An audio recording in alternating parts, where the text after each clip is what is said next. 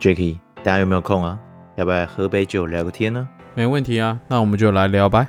哎，依赖，你有我最近跟我朋友聊天，然后他就跟我讲，就是韩文的发音，然后有一个还蛮有趣的，算笑话吗？就是反正就是一个他在电视上看到，然后他说横横膈膜上面胸腔，横膈膜下面是腹腔。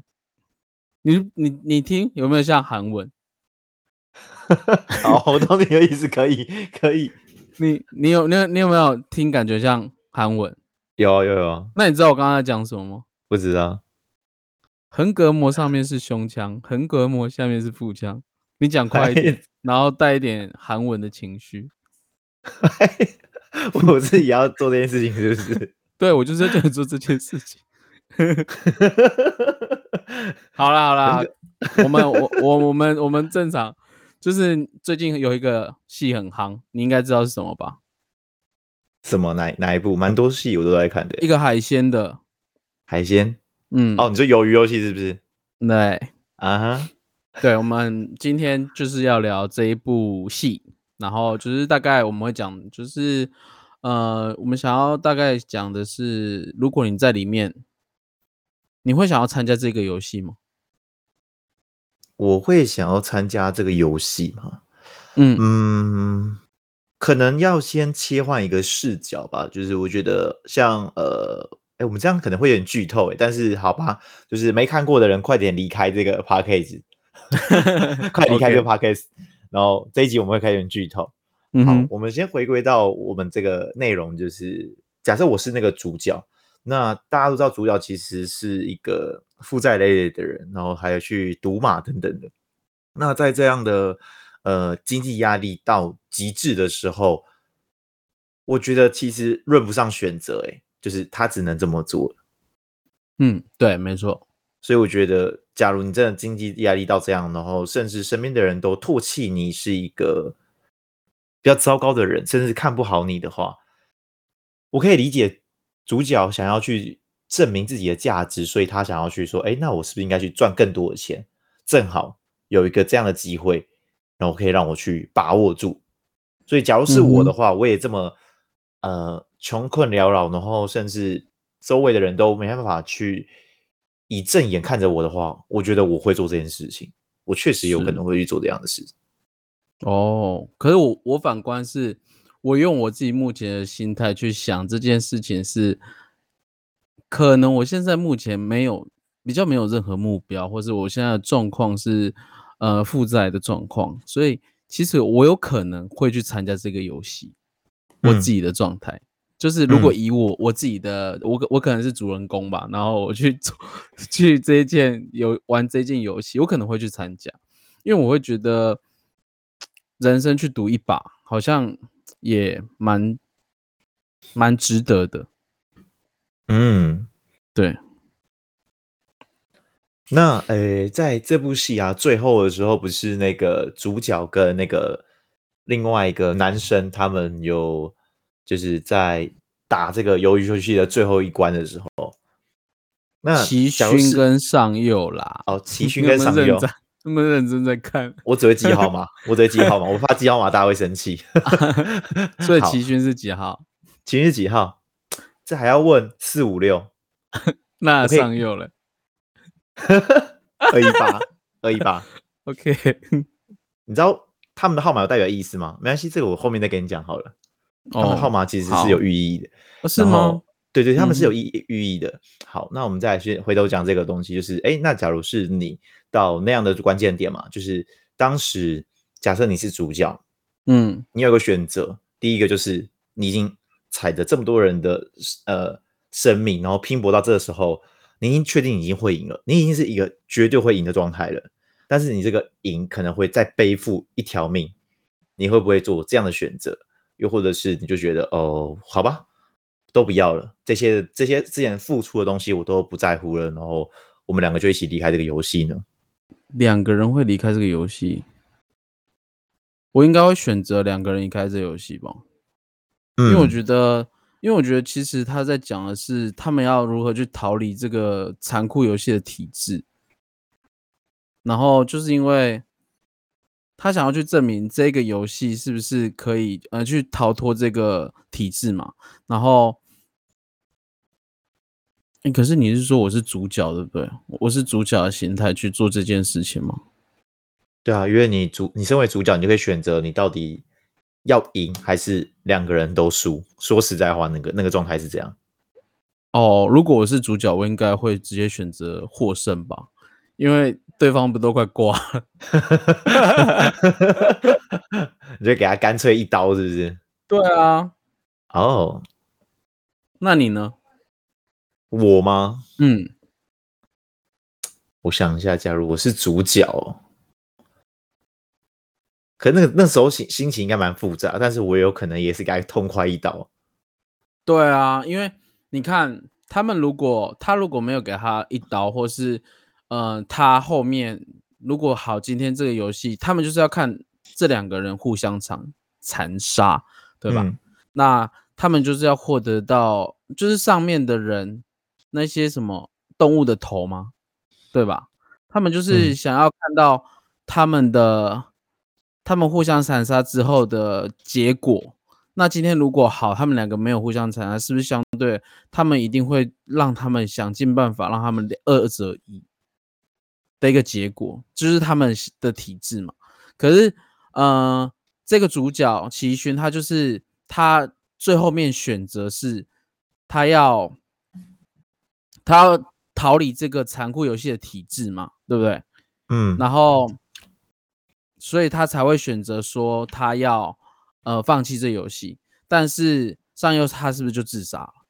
嗯，对。那你觉得主角是因为想要？呃，打破这个游戏吗？还是，嗯，我觉得主角是想要就是打破这个游戏，然后因为他的个性感觉就是一个不顾不顾长远后果的人，所以他只求当下去解决问题，所以他什么、嗯、他什么事情都是要经过他才会知道，对吧？嗯、他的个性其实就是我觉得他的个性比较直，然后上游个性感觉是比较。呃，比较理性，比较去思考的，就是他会观察后再去制定计划。所以你觉得在于这两个角色之间，感觉齐勋比较像是一个感性的人，嗯、而上右的人比较像是一个理性的人，这样吗？嗯，对啊，我觉得是这样，没错。啊，因为我觉得上佑他的感觉就是他比较理性去观察，然后之后他会制定很多计划，然后到。如果他真的碰壁了，他可能会决定怎么去修正这个东西。嗯、他给我感觉就是比较理性派，然后齐勋他比较有点像是，就是他就是不顾不顾前后后果的人，然后他只求当下他可以解决这个问题，所以他什么事情他其实都是要经过呃经过他的呃历练啊，或是他的当下的结果。因为在整出戏来看，我觉得他这个人物的角色的特性是这样，我自己觉得啊，嗯嗯，确确实有一部分的层面是这样，就是呃，齐勋这个人确实是比较感性嘛，然后他也比较可能有点意气用事啊，很多行为就是觉得很多呃，会想要用自身的一个感受或自身的想法去判断这些东西，但是我觉得比较。贴切一点是，齐勋这个人，他其实想呈现的是一个人的良善，他的善念到底是什么，然后去面对这些身边的所有的一切东西。嗯哼，了解。对对对。那，那你觉得他其实整出戏有在讲一一个我觉得还蛮让人家去思考的东西，就是你觉得善良的相信人的人，真的有办法得到回报吗？善良的人一定会得到回报吗？嗯嗯，对于我的想法是会，就是为什么我会觉得会的原因，是因为，呃，其实人生上面一定会遇到很多挫折嘛，就是你可能很善良的把你的真心托付了给别人，然后对我们可能或许会遇到了一些不懂珍惜、批判或者质疑的人，这样去对待自己，但。这个东西并不会去影响我要持续做善良这件事情。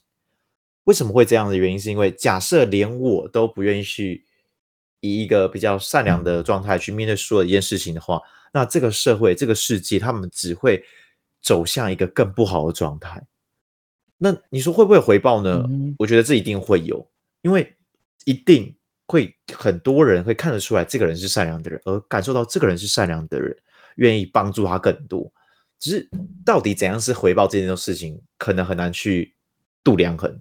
就是例如说，你说赚到更多钱叫做善良的回报吗？那你的善良是一个合理的善良吗？或者是只是一个自己觉得，哎，我好像做了一个不错的事情？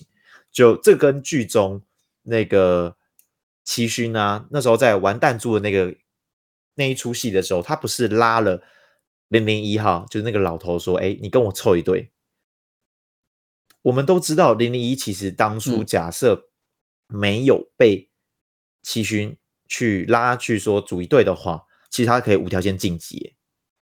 是啊，你的善会不会其实才是让他拉到一个另量哎另外一个深渊？所以你的善真的是善吗？嗯、其实很难去这样的度量衡。哦，嗯，哎呦，你有认真在看呢、欸、？OK 吧？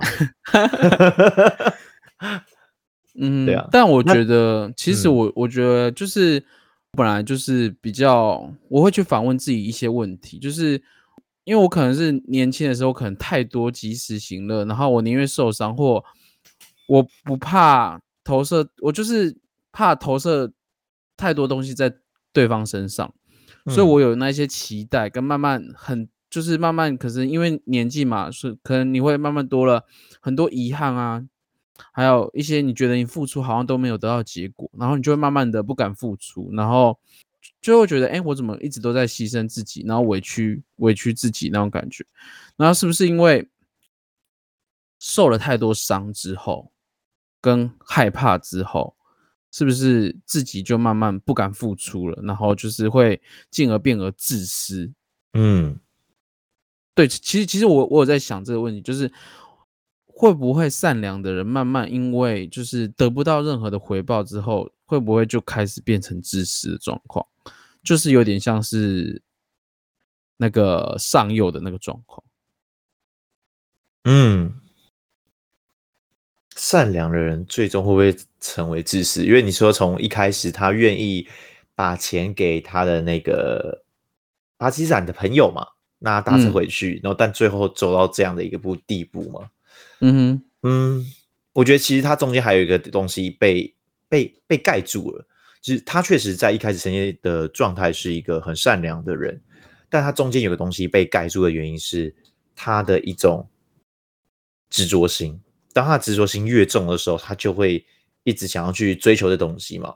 而他们剧中最明显的执着心就是那个超级大的一个猪铺满嘛，价值四百五十六亿的一个大猪铺满，折合台币大约十亿多吧。就是大家会因为觉得哇，在这样一个漆黑的房间之中，我们看到一个这样发光的一个猪铺满，好像就象征了我们在这个。痛苦的社会或是痛苦的环境之中，一道阳光对他们而言就是那就是阳光，所以他们觉得哇，这个朱普曼好美丽哦，我就一定要追求到这个东西。嗯，对，所以我觉得上佑更有一个一个心态，他是他一直想要去追求这件事情，所以他慢慢的掩盖了他的善良之心。良对，嗯，哦。我觉得你很认真在看，还好还好，我很爱研究电影的小东西。所以四百五十六亿大概是十亿多台币。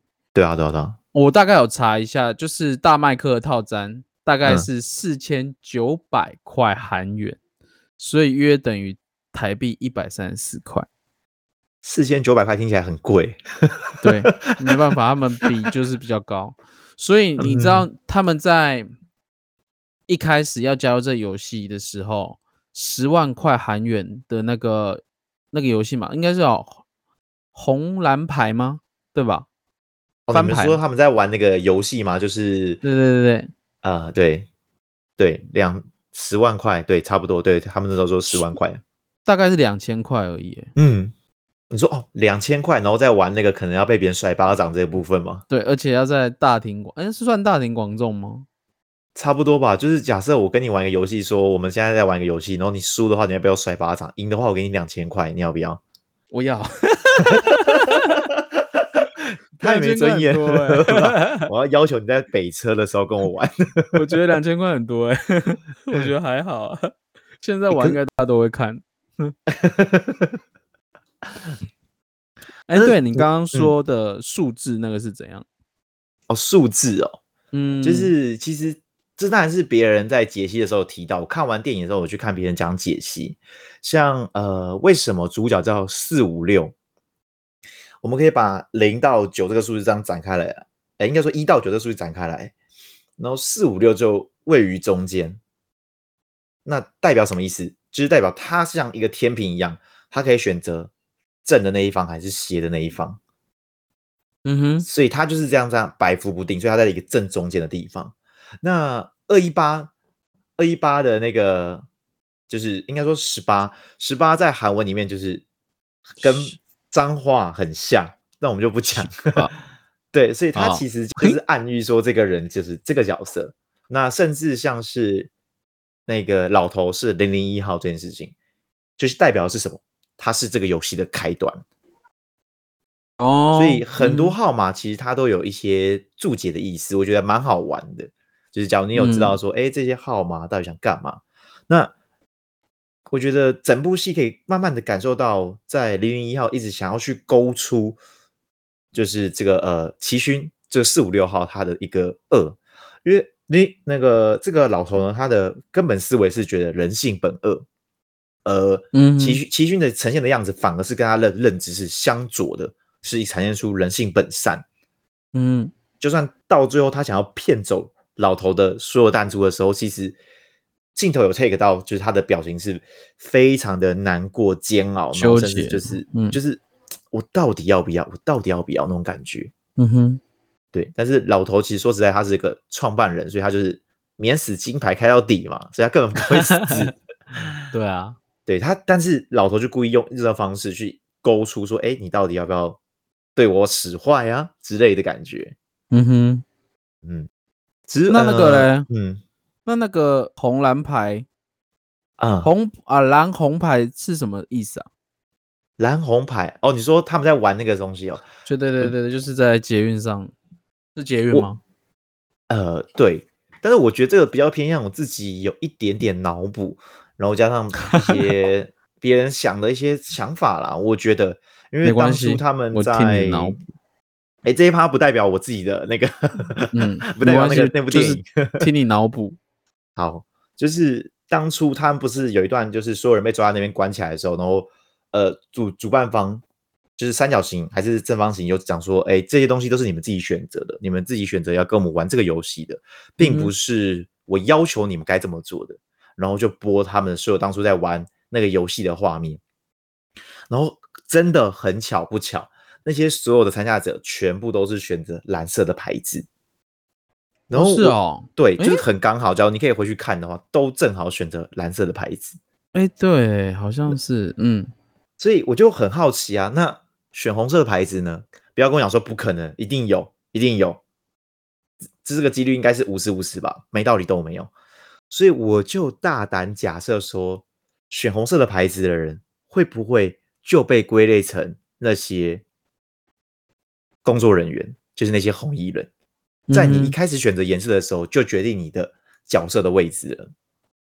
所以为什么在呃那些圈圈或三角形或正方形，他们在执行一些命令的时候，他们是没有任何的说不的权利，或是他们没有任何的情绪，因为本质上面他们跟那些参加的人是一样的，他们是负债累累的，他们是在这个社会上是被唾弃的那一群人。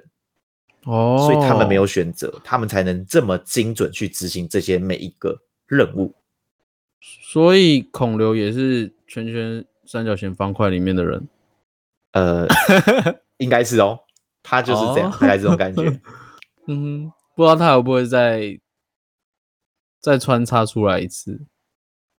我觉得是有可能的，我觉得有可能啊，应该第二季应该就会讲到他。然后，但是我在看这部电影的时候，其实我产生出一个想法，就是一个大家会就是卖座的电影或者是影集，很大一部分是因为刻画了呃每个人内心中的一个未被满足的一个东西。什么意思？嗯、就以这部电电影来讲的话，我觉得它呈现出一个问题给大家是，呃，所谓的富人或有钱人，他们是都是坏人的吗？还是这个电影只是想要去营造出这样的一个对立？因为会看这样的影集的人，理论上应该不是那种超级有钱人吧？你懂吗？就是可能是我们、嗯、我们不会是超级有钱人，我们可能是位于中间阶级的那一群人。嗯那他这样是不是因为要去丢出一个大家心中想要看到的画面？嗯、但这个是真的吗？你觉得呢？有钱人都是坏的人，你觉得呢？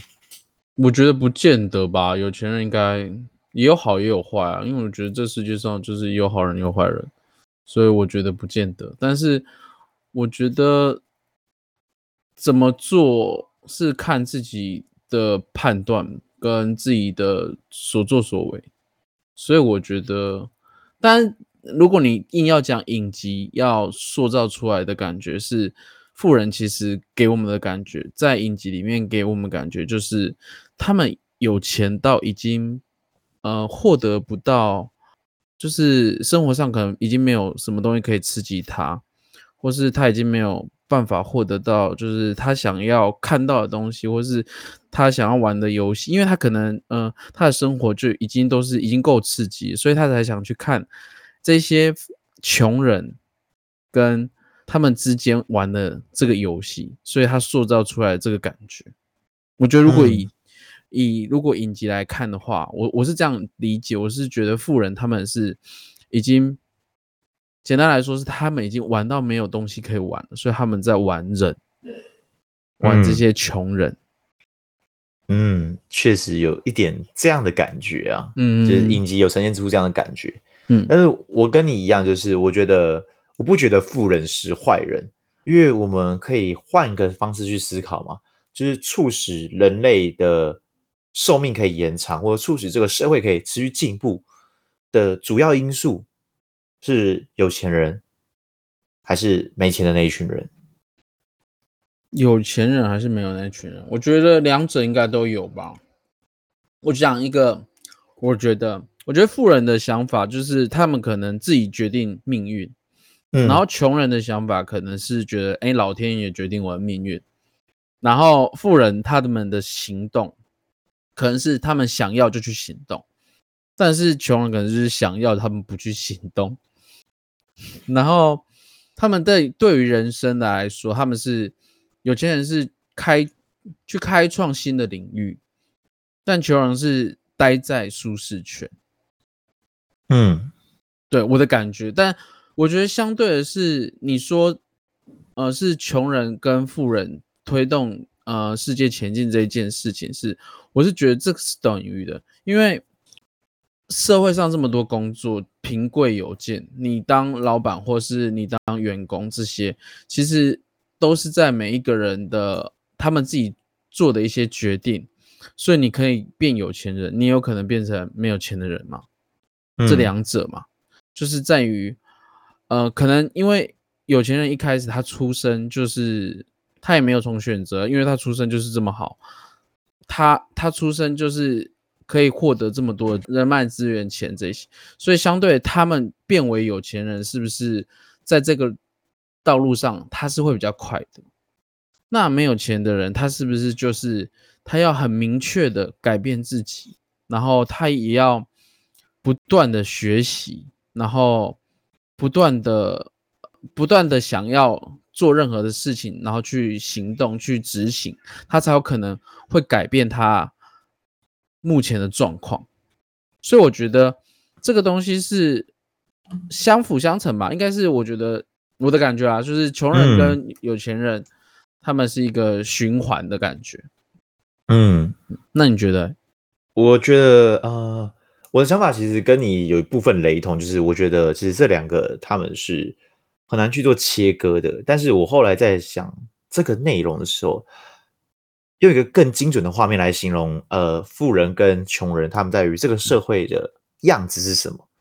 富人比较像是一个火车头或者是一个火箭，他会一直冲，一直冲，他会突破了一些新的领域，因为他要丢入大量的资金，不论是这这个资金到底是否会成与败，就像是马斯克就是一个典型的人物。那穷人呢？穷人难道对说这对这个社会价值就没有了吗？我觉得这个答案也是否定的，因为穷人更像是一个齿轮，这个机器的齿轮在运转。嗯哼，所以富人跟穷人上面本来就有一个天生的差异。所以讲白话一点是，富人他们是促使这个社会进步的一个呃奇异点，就是一个突破点，而求人。是让这个社会稳定的一个齿轮轴，嗯，大概是这种感觉。嗯，这两个本来也是要去相辅相成的。对，主要角色的死亡其实和该角色有关。这是什么东西？这个要讲啊。这是什么东西？我就我就我就我就我就放个伏笔好了，这个不要讲太多。嗯，那你知道，就是其实每个角色的死亡跟一些他们所讲的话，其实在后面。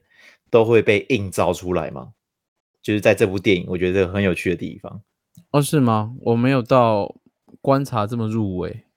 哦，我我们举例几个人好了，就是好，首先讲主角齐勋四五六号这个人，他不是就是那时候第一次被离开游戏的时候，他不是跟那个托北韩者那个女生讲说：“你放了我，然后我不会跟你要钱，嗯、我不会跟你追讨任何东西嘛？”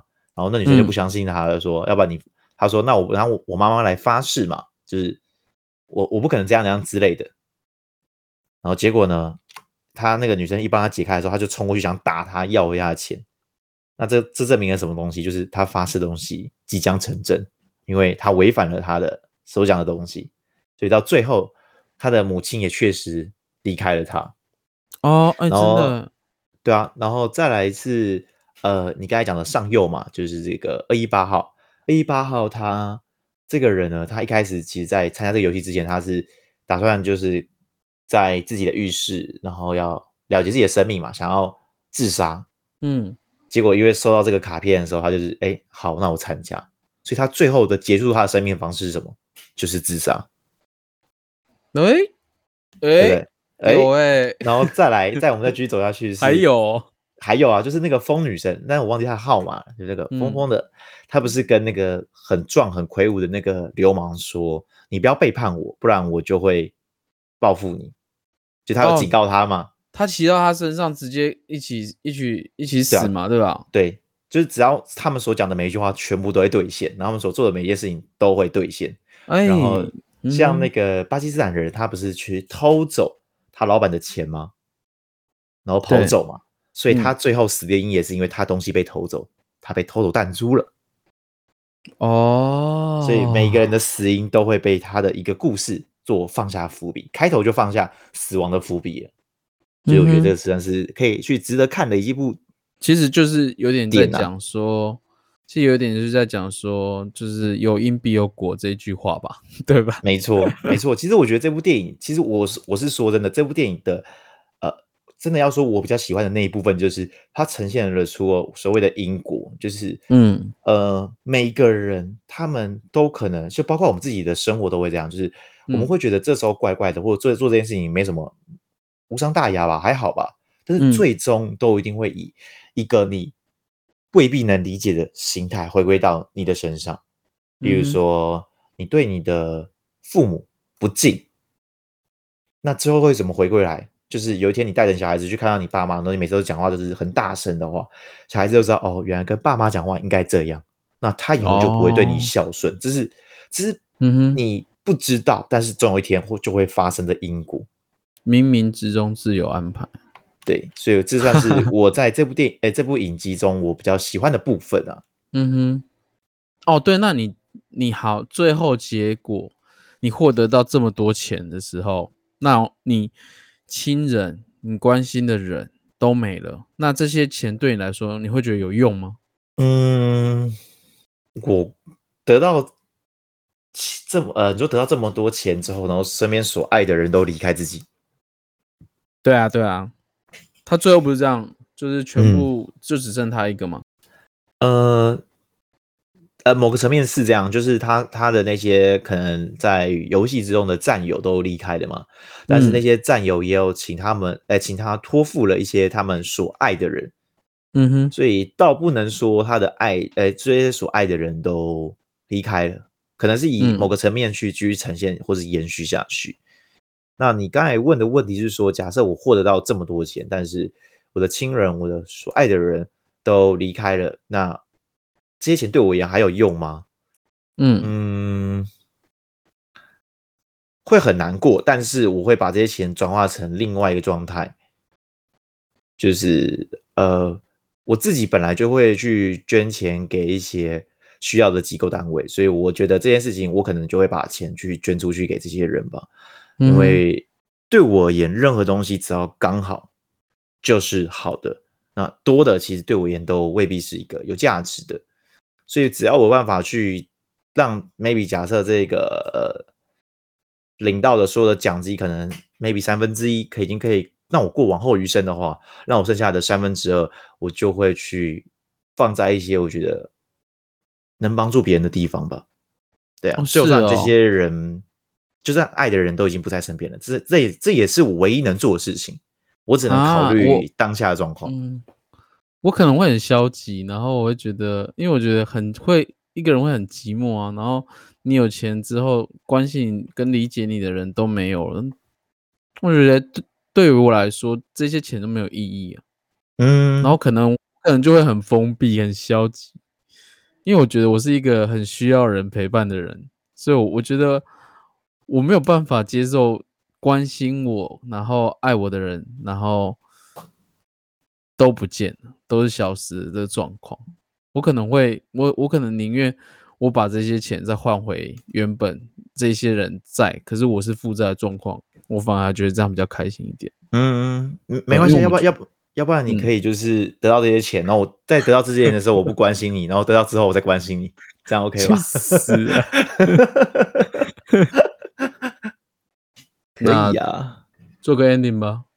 就我觉得这部片可以，呃，让人家有很多不同的想法，然后也是希望就是大家在看完这一部影集可以多。思考人生，然后它里面有很多呃前因后果啊，然后有很多就是社会的写实面啊，对，嗯嗯，我觉得其实它是一部蛮值得看的影集啦，然后也很很值得去让人家审视自己，然后评断自己的状况，这样，嗯嗯嗯，鱿鱼游戏。呃，我觉得这部影集说实在哦，我对我也，反而我并不会很推荐身边的人都要看。就是我会觉得，假如你真的很想要看的话，可以看啊。但是，嗯，他假如论血腥也没有很血腥，然后论人性也不够人性。就是对我而言，就是一部电影要刻画人性到极致的话，嗯，我觉得要存在的一个点就是亦正亦邪，就是。这个角色明明就是坏人，但是你知道他做这个东西可能是基于某个善意，但这个善意未必你可以理解。嗯、那这个好人他其实也有一些比较黑暗的地方，嗯，那我觉得这才是更像人。对我而言，这才叫做刻画电影的人性。所以我觉得他在这个部分没有这么的更深入，更深入会更好。那、哦、但是我觉得，假如想看的话，是可以去看啊，因为我本身就喜欢看一些细节，所以。像刚才那讲的一些东西，就是有看一些细节，然后加上找一些网络上的资料，我觉得是值得大家去思考的，尤其是关于人性的部分。那我刚刚开头的那个，你要讲一次看看吗？什么开头的？横膈膜上面是用，横膈膜上面是胸腔，横膈膜下面是腹腔，横膈膜，我不行。这是我们的 EP 三，也希望大家会喜欢。本周频道周二准时更新，我们两个有什么议题都会聊。然后换你，如果想说的都可以加入我们的 Instagram，我们一起讨论一些有趣的事情，让生活在对话中慢慢成长。Yep. Bye bye. Okay, very good.